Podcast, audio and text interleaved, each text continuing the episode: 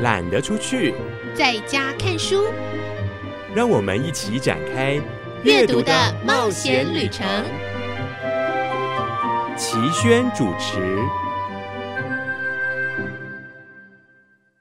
各位亲爱的朋友，我是齐轩，欢迎跟我们一起踏上阅读的旅程。你准备好了吗？我们今天要为你选一本《谁是外来者》。光看书名，你可能还不知道它有多深的意义。可是你也不要被我说的多深的意义吓到了，因为里面的故事还是非常的丰富，而令人感动。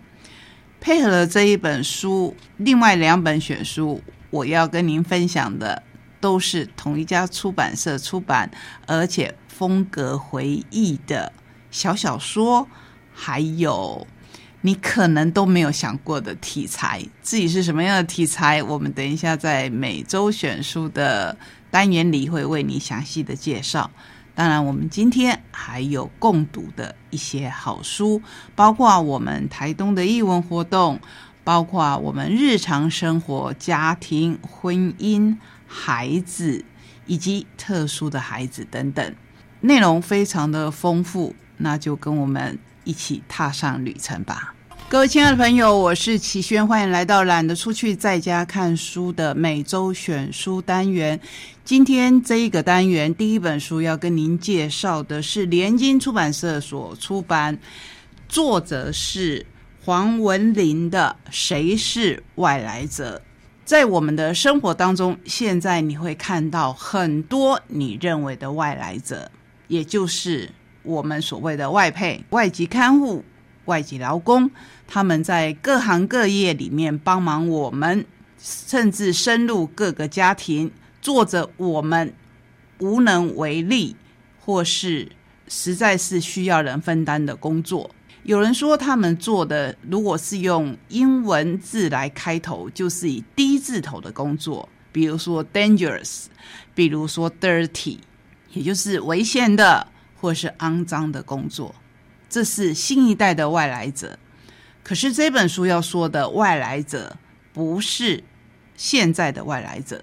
这本书要说的外来者是回顾过去的历史，我们所看到的，在越战期间，他们后来因为战争结束了，可是苦难没有结束，不断的往外去逃离。这个时候，他们就进入各个国家。进入各个国家的方式，当然有些是非常非常的惊险跟残忍的。经过这一次这位作者他深入的调查书写而来的这本书，我觉得非常的不容易。你知道台湾曾经接受过难民吗？他们曾经在高雄、木栅和澎湖。在你我身边超过四十载，为什么我们对这一段历史几乎一无所知？这些是赌上生死的船民。什么叫做船民呢？一九七五年四月，越南共产党拿下西贡，内战长达二十年的南北越就此统一。然而，战争结束并未带来和平，反而让满载越南的船。飘荡在海上，这一些船民逃离异国，他们的移居扩大了人民对民主与国家的想象。这本书集中讲两个国家，甚至我们可以说，它集中在讲一个收留越南难民的国家。那一个国家不是收留越南难民最多的，可是它有一个义举，应该是在当时震撼了这个世界。那个国家叫做德国，甚至在那一个东西德还没有统一的时代，西德收留了一部分的难民，东德也收留了一部分的难民，而他们受到的待遇是完全不一样的，因为东西德的制度本来就不一样，东西德映照南北越加起来就有很多的组合，所以这本书它的复杂性。让你看到的时候，会觉得哇，原来有这一段历史，映照德国与台湾不一样的族群融合之路。谁是外来者？作者黄文林，往返德国与台湾，采访超过五十位越南移民，听他们说惊心动魄的亲身经历。书中并称西德、东德、台湾三地接收越南移民的方式、政策，探讨理想的族群融合可能之道。西德在七十年代末，因为纳粹的历史而对越南难民产生共感，民间出钱买下了救难船，多次出航营救，接纳德国史上首批大规模的亚洲难民。东德则是在八十年代，越南政府派数万契约工，就是跟我们现在一样，到同为共产政权的东德，却意外遭遇两德统一。在无融合政策之下，他们与西德的船民走向了截然不同的道路。台湾则是越南华侨在越战结束前后，搭乘中华民国政府的军舰。专机来台，散居各地的他们自身即是历史，但我们为何遗忘了这一段活生生的逃难史实？四十年了，他们还是外来者吗？记者黄文玲以移民的身份发出探问：当肤色与文化截然不同，外来移民要做到成功融入一个新的国家，我们能给出哪一些答案？越南移民已经定居德国。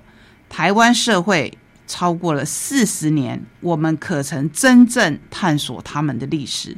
是否仍然狭隘的以外貌、口音、出生地区分你与我？我们可能在保有彼此相异处的情况之下，仍然视彼此为一个群体吗？这一本书你会说议题好大，对，可是它非常的好看。这要归功于我们的作者黄文玲，他是菜市场长大的孩子，三十五岁那一年决定离开熟悉的台湾，目前定居柏林，进入第五年，喜欢这里的自由与可能性。但是常常想念台湾各种好吃的美食。曾经获得柏林政府文学研究补助、国议会长篇小说补助、文化部青年创作等补助计划。我们要知道，写这样的书需要耗时耗力，还要耗尽自己的脑力，甚至有时候要把感情都赔进去。他也是报道者的特约记者。我说到报道者，应该熟悉我们节目的朋友也不会陌生。这一本书读来会不会沉重？会。可是沉重之外，带给我们的醒思，应该是这本书所能给我们的最大的收获之一。我们来看看其中一位得到德国我刚才说的那一艘专门救助难民船的船中间的故事。英州的回忆，我们走在荒芜的海岸边，脚踩着泥泞，等着来接我们的船。已经过了五个小时，天气好冷，夜晚的强风呼呼的吹。他们等着来接他们的船，可是上去以后才发现，哇，这艘船并不大，距离海面只有二十公分。然后他进到船舱，发现最温暖的地方是引擎室。可是其实是一个错误，因为引擎室是最容易发生事故的地方。好，他后来说他晕船了，幸好，因为晕船就会昏睡过去。在这一段过程当中，他们除了要担心船太小，可能开不出去太远之外，很不幸的，他们又遇上了暴风雨。在这个时候，他觉得死亡是那么的靠近。前方等着我的只有死亡。很奇怪，那时候我对死亡再无恐惧，也许是因为当下的死亡已经太过真实。后来有人大喊：“有船！”我们看到前方有艘大船，以为已经到了公海。那一艘船朝我们驶近，船长拿着望远镜趴在甲板上，试图想找出那艘船的所属国，但徒劳无功。他命令妇女小孩上到甲板，男人则藏在船舱。船长问：“有谁会说英语，可以和那艘大船的人沟通？”一个男人自愿前往。他提议上到大船的甲板时，他会用绳索将我们的船绑在大船上。如果那一艘船来自东方国家，他会大声的哭，我们得立即切断绳索。那表示，当然他会因此被牺牲，留在大船上。可是，当两艘船接近的时候，我们突然听见对面的扩音器传来越南语，这是德国的船只阿纳穆尔角号。我们是来拯救你们的，请保持冷静。我们会把梯子放下，妇女和小孩会用起重机将人带到船上。后来他们到了新加坡，英州说：“我不知道阿纳穆尔角号。”停靠在新加坡时，那些还在海面上的难民船会发生什么事？希望他们可以找到其他能救援的船只。根据联合国难民署统计，有多达二十万到四十万的船民死在海里。那这一艘阿纳穆尔角号是由谁发起的？是由德国的一位记者，他因为看到了另一艘船。也就是最早逃出来的一艘船叫海虹号。十月底的天气仍然炎热，海象不甚稳定。越南头顿港却停留了一艘船身五十公尺长、重达一千五百八十吨的货船。港口前大排长龙，人们带着简单的行囊，惜家带眷，抢着挤上这一艘船。中间的过程我就不多说了。其实这时候，南北越的统一已经过了三年，南越人民逐渐认清衰败的经济看不见复苏的可能，种种迫害、驱逐境内华侨的政策让他们忍无可忍，决定踏上征程。可是这中间要花很大的代价，而且上了船以后，因为我刚才说那时候南北越统一已经三年，在附近的国家。所谓附近的国家，就是你首先你会想逃往最近的，比如说泰国、马来西亚、新加坡，可是他们的承受度已经过头了。我们不能怪这些国家，如果你的国家突然涌入了大量的难民，任谁都会受不了。马来西亚并未援助海虹号粮食或者饮水，反倒任由挤满甲板和船舱的难民在破烂的防水油布下勉强抵挡烈日曝晒，以至于当获准上船采访的。记者如此形容眼见的惊人景象，我们真的就是踩在人的身上，其中有男有女，有小孩跟老人，躺平的或是蜷缩在一起的，他们明显非常疲累，全身发抖。这个新闻发布到全世界，西德的人看到了，有一位记者他上了电视宣传这件事情，带着对当初纳粹迫害犹太人的。愧疚心情，西德人民对于越南的难民产生了极大的同理心跟同情，于是他们有民间募资捐款，买了刚才我们说的那一艘救难船，总共在海上救了将近一万名的船民。那略过这一段历史，我们来看吃人肉当时轰动全台的清风号搁浅的时候。船上的粮食早已用尽，船民靠着简陋的器具敲开附近能找到的贝类、牡蛎果腹。随着一天天过去，由于搁浅处位置隐秘，不易被寻获，迟迟等不到其他船只救援。多名年幼的孩子因不耐多日食用生牡蛎，腹泻不止，身体日渐孱弱，最后成为一具具来不及长大的尸体。啊！在弹尽援绝的情况之下，几名船民为了保命，只能靠着食用人肉勉强存活。但也有人因为过不去心理这一关，宁愿选择挨饿，最后惨遭活活饿死。这艘船后来抵达马公，由澎湖来收留。我们这本书介绍到这边为止，里面有很多感人的故事，包括这些难民如何融入德国的生活。我们刚才也提到，七十年代他们救助了南越的民众，八十年代东德跟北越签署了契约，让契约工到了东德。可是没有想到，柏林围墙被推倒了。当东西德合二为一的时候。这一些契约工，他们看到了同样是身为越南的民众，可是有些已经融入了德国的生活，受到了完全不一样的待遇。南北越、东西德，我觉得东西德的融合比较容易，南北越的融合比较难。在他们融合过程当中，发生了多少的故事？还有留在我们台湾的越南华侨，他们又有什么样的故事？跟我们现在看到的外来者有多大的不同？透过这本书，或许我们可以想想，谁是外来者？是你吗？是我吗？还是他们呢？是不是有一天我们可以融合唯一的我们呢？这是值得大家深思的一个议题，值得大家来一看究竟的一本书。